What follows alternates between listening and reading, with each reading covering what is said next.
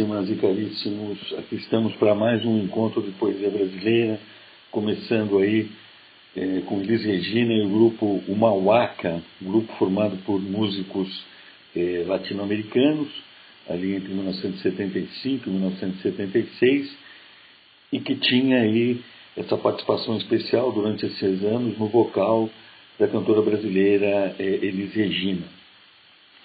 Hoje eu vou dedicar o nosso encontro para fazer um fechamento do barroco é, e também aí é, apresentar um outro poeta importante dessa estética, é, além do Gregório de Matos.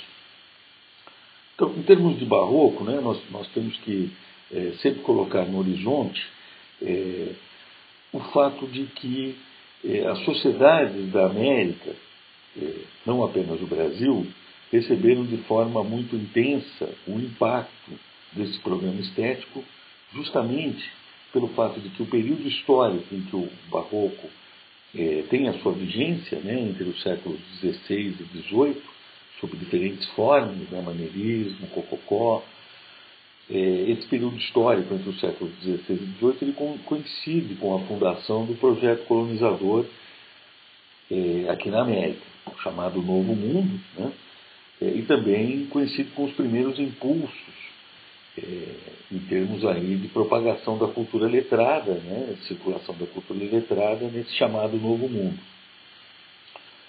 É, historiadores como a Janice Teodoro é, chegam a afirmar que a América seria barroca por excelência. Né? E essa associação entre América e barroco ela foi muito explorada nos anos 50, nos anos 50 e 70, é, por uma estética, um programa estético no campo da literatura chamado Realismo Fantástico. Né? Gabriel Garcia Marques, é, Carlos Fuentes. Né? É, então, essa associação entre América e Barroco ela se faz de uma forma bastante direta. Para efeitos aqui do Brasil, né, é, sem menor dúvida, Gregório de Matos e Guerra funciona como centro gravitacional da nossa, das manifestações literárias durante o período eh, colonial. Como nós vimos, a sua figura vai ter um impacto também na sociedade local e a sua obra vai ter um desdobramento no tempo. Ele é um autor que, embora não tenha deixado manuscritos da sua obra, não tenha editado sua obra num livro, ele é um autor que causou um grande impacto no seu tempo histórico, né? a sua figura de homem letrado causou um impacto no seu tempo histórico, como nós vimos, né? chamado Boca do Inferno, e depois também, afinal de contas, Gregório de Matos é uma figura é, que é reivindicada pelo movimento antropofágico, que é reivindicado pela Tropicália, é, Gregório de Matos que é revisto pelos poetas concretos, apontado como um precursor, né? Gregório de Matos que se torna personagem de livros dentro da literatura brasileira, como por exemplo Boca do Inferno, da escritora Ana Miranda. Né? Então o impacto da figura de de Matos é enorme.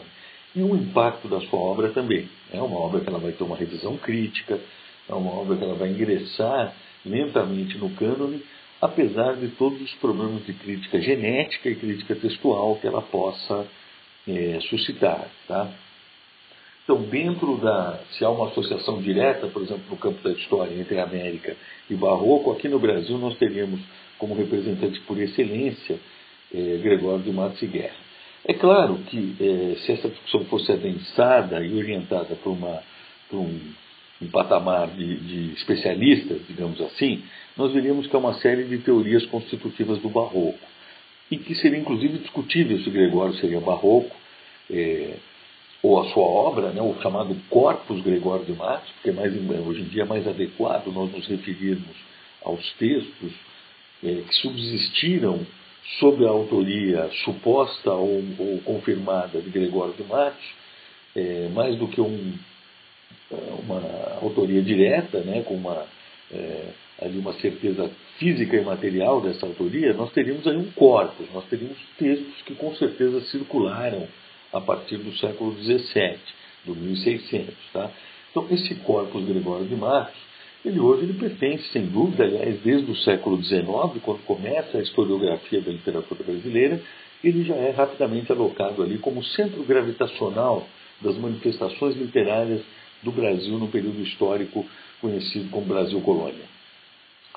Mas é claro, Gregório não foi o único. Ele teve seu impacto como figura, sua obra teve um desdobramento. Até hoje é possível é, acessar a obra de Gregório de Matos, ainda que não tenha sobrado nenhum manuscrito, não sabemos nem se a criação, é, porque ele também se acompanhava pela viola, era totalmente improvisada, é, em que momento ele deixava registros escritos da sua obra, essa era uma obra puramente oral. De qualquer forma, ele é um cantautor, é um autor que também é um, é um compositor e, e, e cantor, ele se acompanhava da viola da gamba e inicia uma importante linhagem de cantautores é, na poesia brasileira, né? ou seja, de poetas que também são músicos, que se acompanham é, da performance musical como forma é, de criação de uma linguagem de expressão de uma linguagem poética. Tá? Estamos nos referindo aí à mesma linhagem de Caetano Veloso, de Chico Buarque, os chamados cantautores. São poetas, criam as suas próprias, são compositores, né? criam as suas próprias canções, a partir de uma perspectiva literária, sem dúvida, né? É, e com, são textos com alta taxa de literariedade, aquele conceito do Roman Jacobson, né? com a linguagem ali tendo um denso trabalho de elaboração estética, e essa, a, os poemas eles se realizam no sentido psicanalítico, mesmo né, de se tornarem reais, né? somente no momento em que eles são performatizados, ou seja, quando a música os acompanha. Né? Então, a, a, poesia de Gregório, é, esse corpus que hoje nos chega, uma parte dele, com toda certeza, era performatizado. Tá? E nós sabemos pelos estudos de Paul Sontor, um grande especialista nessa questão da poesia e da performance, que o corpo também desempenhava uma função importante nessa poesia performatizada, essa poesia que não é, uma, não é apenas uma poesia é, de palavra escrita. Tá? Sem dúvida, Gregório tem esse grande impacto, é o centro gravitacional, não é o único poeta é, atuante no Brasil durante o período que nós vamos identificar como sendo barroco. Hoje eu vou apresentar para vocês é, um outro poeta contemporâneo de Gregório de Matos, tem sofrido aí um processo de revisão crítica, de revalorização, que é o Manuel Botelho de Oliveira. Tá? Vocês vão encontrar ele aí na apostila, é importante que vocês peguem agora as suas apostilas. Nós vamos trabalhar rapidamente aí com um soneto que está na página 19 e também faremos algumas menções é, aí na página 20, a página seguinte, né? E, e, e as demais, né?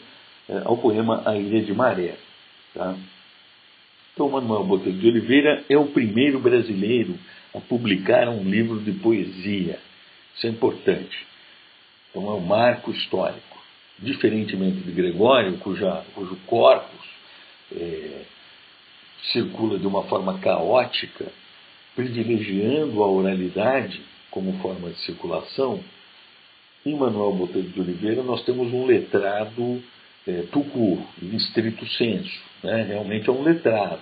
É um sujeito que escreve a sua poesia, objetivando que essa poesia ela tenha como fruição, um modo de fruição, a palavra impressa. Tanto que em 1705 ele publica, reúne os seus poemas e publica um volume intitulado Música do Parnaso, tá? em 1705. Manuel Botelho de Oliveira, contemporâneo de Gregório de Matos, é o primeiro brasileiro a publicar um livro de poesia. Obviamente, esse livro de poesia não foi publicado no Brasil, inclusive porque no Brasil, nesse momento, nós não tínhamos tipografia, nós não tínhamos condições materiais de impressão de livro. Tá? Então, é, esse livro, é, é obviamente, ele é impresso na Europa, né, Lisboa, é, e, de qualquer forma, é a primeira vez que um brasileiro reúne os seus poemas e publica um livro de poesia na sua totalidade. Ele é um poeta que segue, sobretudo, Petrarca, música do Parnaso, é, na quase toda a sua totalidade, aí, é, distrações é, petrarquianas, com uma prevalência do soneto como forma é, fixa. Né? O que, que é o soneto? Vamos sair à página 19, é, ao poema Ponderação do Rosto e Olhos de Anália, soneto 10. Né? É um livro de sonetos, é uma, uma série de sonetos no, no Música do Parnaso, e esse é um deles, é o de número 10. Né? O que, que é um soneto? Vamos fazer aqui uma pausa é, para tentarmos entender o que, que é essa forma fixa. É uma revisão, isso aqui provavelmente vocês já conhecem o, o, aí o termo e facilmente devem ter identificado a forma fixa aqui. Um soneto é um poema composto por 14 versos. Soneto pode ter 13, pode, ser, pode ter 15, não, ele tem sempre 14 versos. E esses 14 versos, eles são divididos em quatro estrofes. Esse tipo de soneto que vocês estão vendo aqui é o chamado soneto italiano. Tá? Não é o Petrarca que, que inaugura esse modelo, é um outro poeta anterior a Petrarca, né? Petrarca é do século XIV, um poeta anterior, já como da, da Code, que inaugura aí o, o, essa, essa linhagem de, de sonetistas, né? mas esse chamado soneto italiano ele apresenta a seguinte distribuição dos 14 versos duas estrofes iniciais com quatro versos e duas estrofes finais com três versos. Tá? Então, é, esse soneto 10, Ponderação do Rosto e Olhos de Anarda, é um soneto italiano. Nós temos aí duas estrofes com quatro versos e duas estrofes com três versos. Os sonetos, habitualmente, eles têm rima também. Né? É bom estarmos atentos aí ao chamado esquema rímico, né? rímico, de rima. É, há vários esquemas de, de, rima, né? a rima é a coincidência de sons, e esse aqui, por exemplo, ele tem um, um esquema chamado ABBA. Né? O que, que, é isso? Nós vamos chamar de A, então vamos ler aqui o, a primeira estrofe do poema. Quando vejo de Anarda o rosto amado, vejo ao céu e ao jardim ser parecido, porque no assombro do primor luzido tem o sol em seus olhos duplicado. Então, eu tenho rimas nessa primeira estrofe em rosto amado, olhos duplicados, ser parecido, primor luzido. Né? Então, amado e duplicado, eu vou chamar essa rima em ado de rima A. Tá? E parecido luzido, eu vou chamar essa rima em ido de rima B. Então, no primeiro verso eu tenho a última rima em ado, então ela é A. No segundo verso é uma rima em ido, então é B. No terceiro verso é uma rima em ido, então é B. E no quarto verso é uma rima em ado, então é A. Vamos à próxima estrofe. Nas faces considere equivocado de açucenas e rosas o vestido, porque se vê nas faces reduzido todo um império de flora venerado. Então eu tenho no primeiro verso da segunda estrofe, equivocado e venerado rimando, vestido e reduzido rimando, tá? Equivocado rima em ado, A. Vestido rima em ido, B. Reduzido rima em ido, B. Venerado rima em ado, A. E aí nós vamos para as outras, uh, as outras estrofes, nas quais nós não encontraremos a, as rimas, eh, mas essas rimas que foram trabalhadas aqui né, em ado e ido, e sim outros grupos. Né? Na primeira, no primeiro terceto, na primeira, no primeiro verso da terceira estrofe, nos olhos e nas faces mais galharda, eu tenho essa, essa rima em arda. Então, eu vou chamá-la de C. Tá? Ele vai rimar com guarda e também com anarda, lá mais embaixo. E tem uma rima de tipo D, que é em aios. Eu tenho raios, desmaios e maios. Tá? Então, as duas últimas estrofes, eu tenho lá, nos olhos e nas faces mais galharda, rima em arda, C. Ao céu prefere quando inflama os raios, D. Né? Raios é a rima, aios é a rima D.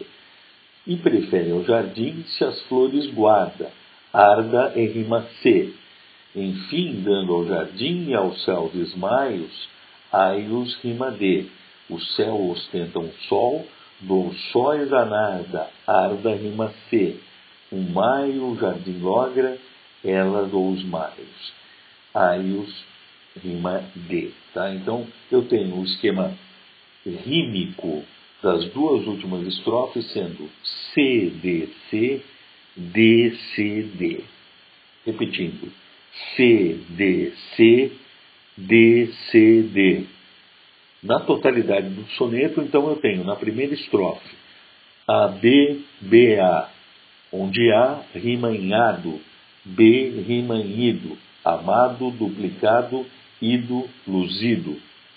Na segunda estrofe, a BBA, onde A rima em ado, equivocado e venerado, e B rima em ido, vestido reduzido. Portanto, AB, BA na primeira estrofe, AB, BA na segunda estrofe também. Terceira estrofe, eu vou ter CDC, onde C rima em arda, galharda e guarda, e D rima em aios. Na quarta estrofe, DCD, onde D rima em aios, desmaios e maios, e C, anarda, rimando com guarda. Tá? Então, na totalidade, eu tenho ABBA, ABBA, CDC, DCD. Repetindo, ABBA, ABBA, CDC, DCD. Esse é o esquema rímico, né, de rimas desse soneto. Tá? É uma forma fixa o soneto.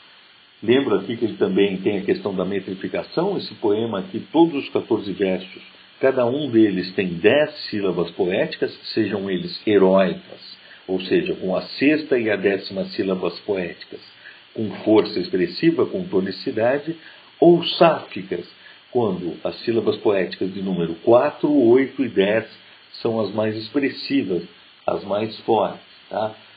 A gente vai retomar um pouco essa questão aí da metrificação mais para frente.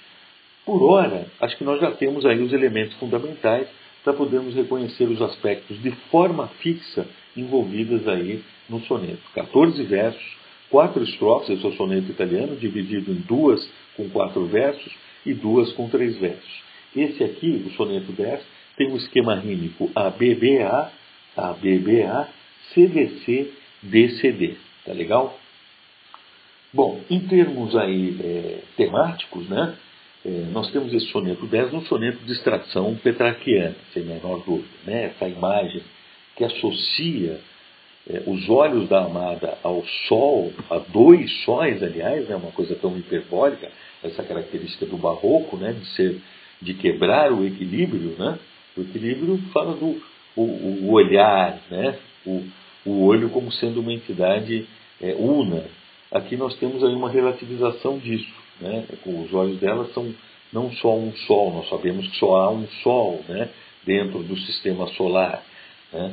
Mas o dela, ou seja, de um sistema no qual essa, esse corpo tem uma centralidade.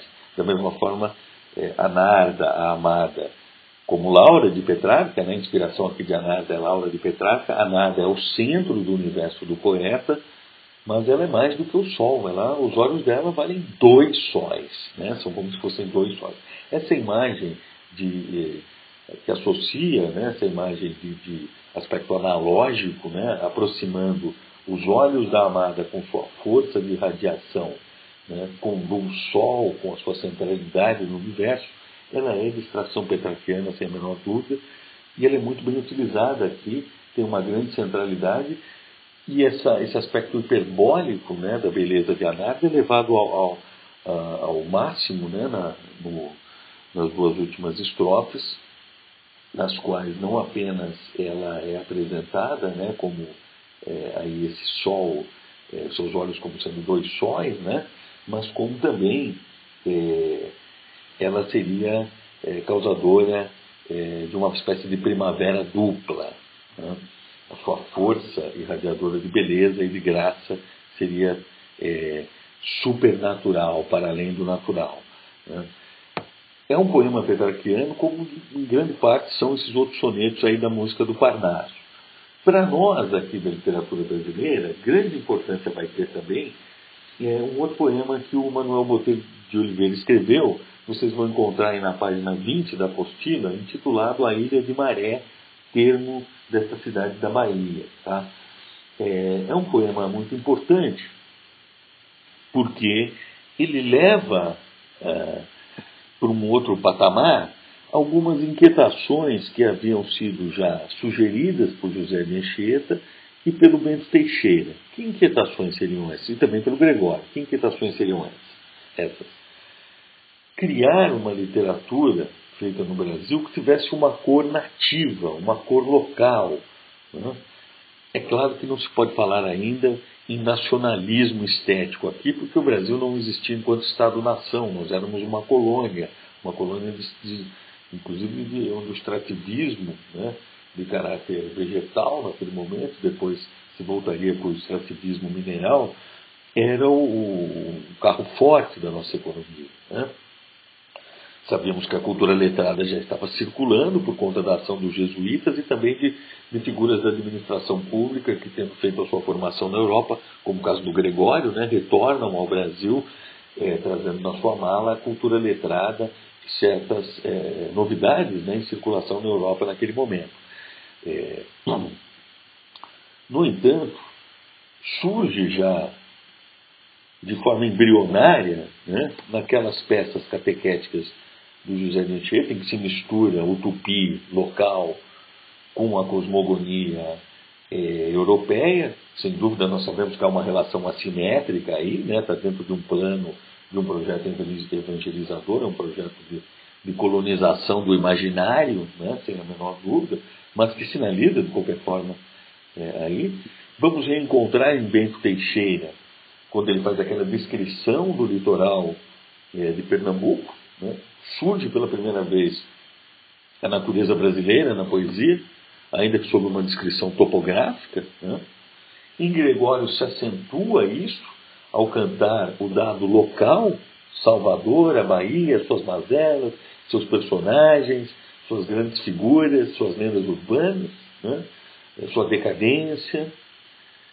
E agora, com o Manuel Botelho de Oliveira em A Ilha da Maré, ela atinge o máximo daquilo que nós vamos chamar de nativismo. Né?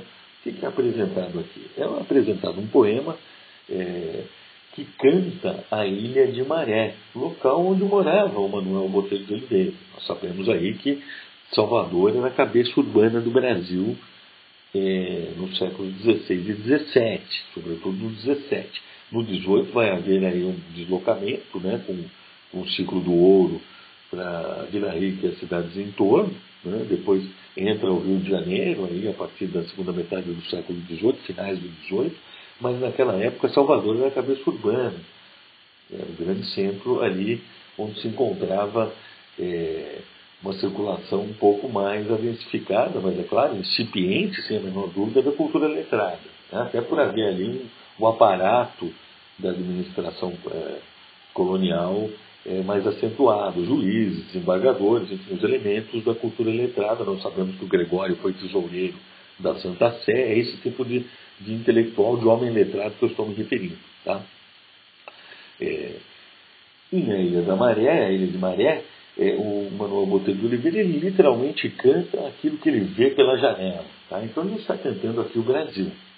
Até porque o Brasil, como projeto de Estado-nação, não existia ainda. Né? Nós estávamos inclusive começando a ser chamados de Brasil, depois sendo chamados de Ilha de Veracruz, Terra de Santa Cruz. Né?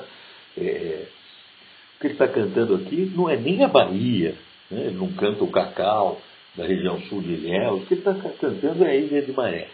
Então, só e somente a Ilha de Maré, ou seja, a terra onde ele nasceu.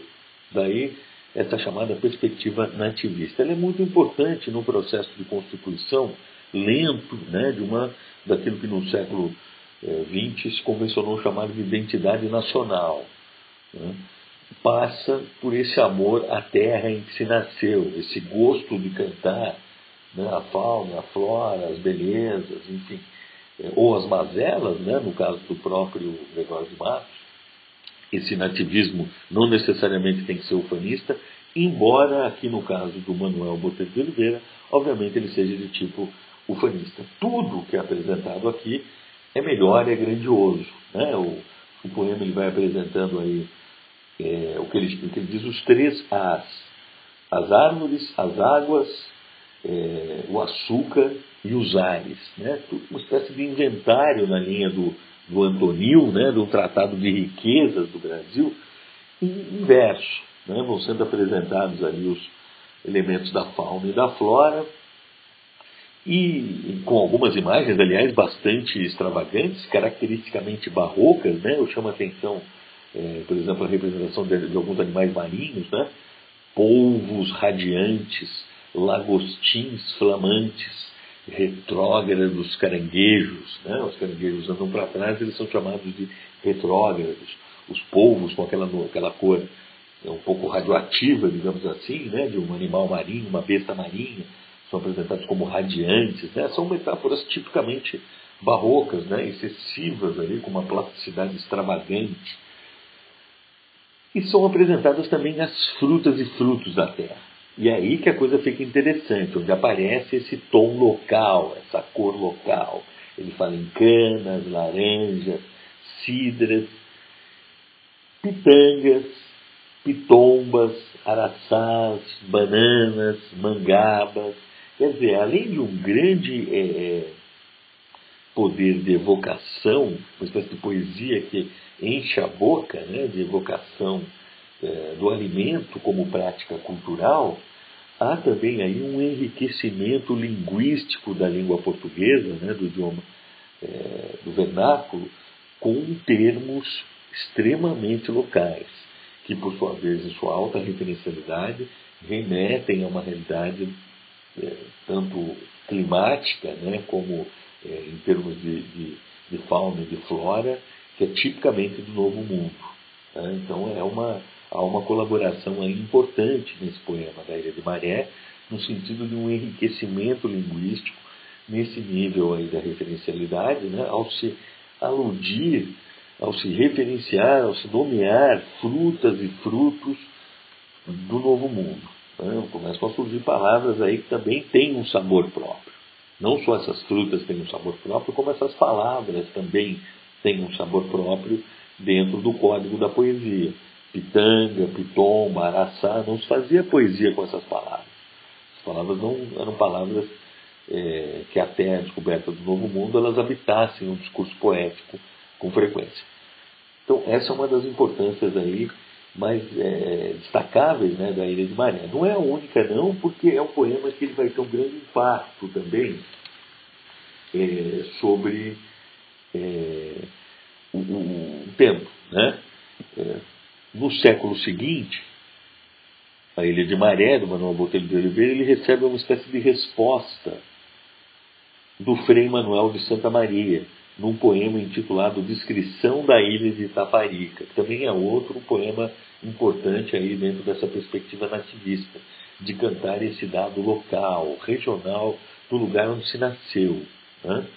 é, que é o máximo que nós temos aí próximo de uma identidade é, nacional embrionária nesse momento. Tá? Não dá para falar em identidade nacional porque o Brasil não existia como Estado-nação. O que nós temos aqui seria chamada perspectiva nativista não um apreço, um enraizamento aí com esse dado local, com essa, com essa ambiência local, que faz com que é, haja um reflexo nesse sentido dentro, inclusive, do léxico poético, né, das escolhas desses que são feitas é, para efeito de expressão poética. Então, mais uma vez eu retomo, né, é notável a importância aí de, de Lilian de Maré no sentido aí dessas palavras, o enriquecimento linguístico, né, que, é, termos que remetem a frutas e frutos com sabor próprio, que são palavras também com, com sabores próprios. Pitanga, pitomba, araçá, banana, mangava e por aí vai.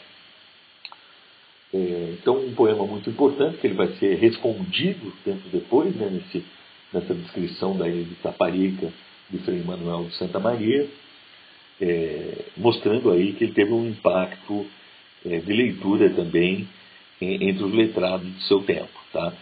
É um texto que ele passou aí durante alguns uh, bons séculos, né, sem uma, uma avaliação crítica mais percussiente, mas que aí por volta de 2005 é, recebeu uma edição crítica com fixação de texto, né, é, uma edição da, da, editora da USP, da, da e que tende a estar sendo é, revisto. Né, o papel aí desempenhado pelo Manuel Botelho de Oliveira é, no mínimo, um marco histórico. Primeiro, por ter feito aí, publicado o primeiro livro de poesia para o brasileiro. Segundo, por essa, essa Ilha de Maré, né? O enriquecimento linguístico aí do código poético que ele propõe, o impacto que vai ter em poemas posteriores, como a descrição da ilha de Itaparica, de Frei Manuel de Santa Maria, né? isso é importantíssimo. E também a, a, o que ele instaura aqui no Brasil, uma, uma linhagem de sonetistas petraquianos. Ele é um bom sonetista, um sonetista competente, que maneja os elementos ali do soneto da forma fixa de forma de maneira bastante habilidosa, né? É, consegue é, resolver de uma forma bastante satisfatória em termos estéticos né? as regras fixas e pré-determinadas do soneto. Então, hoje eu apresentei para vocês o Manuel Botelho de Oliveira, fizemos o nosso fechamento em relação ao barroco, ressaltando aí a importância da estética barroca, o impacto que ela vai ter, a associação que ela vai ter com o próprio projeto de colonização da América, né? a América como sendo barroca por excelência, como diria Janice Teodoro. Né? Falamos da posição central de Gregório de Matos, cantautor, o impacto dele sobre a arte e a literatura brasileiras, reivindicado pela antropofagia, reivindicado pelo concretismo, reivindicado pela tropicália, personagem de romances, né, como o romance Boca do Inferno, da Ana Miranda. Quer dizer, Gregório de Matos, sem dúvida, foi o centro gravitacional daquilo que se convencionou chamar o barroco literário. Né? Só que não foi o único poeta do período. Um outro poeta muito importante foi o nosso Manuel Botelho de Oliveira, autor de música do Parnaso, publicado em 1705, primeiro volume de poesia publicado por um brasileiro, né? É, e a sua importância aí se dá tanto pela, pelo modo como ele articula é, a sua situação de homem letrado no Brasil em relação ao cânone universal, eu me refiro aqui a, a ele reivindicar o soneto petrarquiano, né? Como a atenção também que ele vai dar ao local. É importante a gente começar a entender esse olhar dialético né, que está atento tanto ao universal como ao local.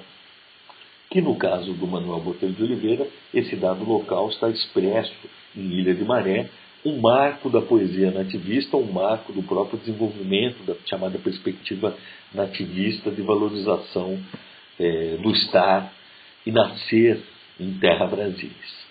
Caríssimas e caríssimos, então é, por hoje é só.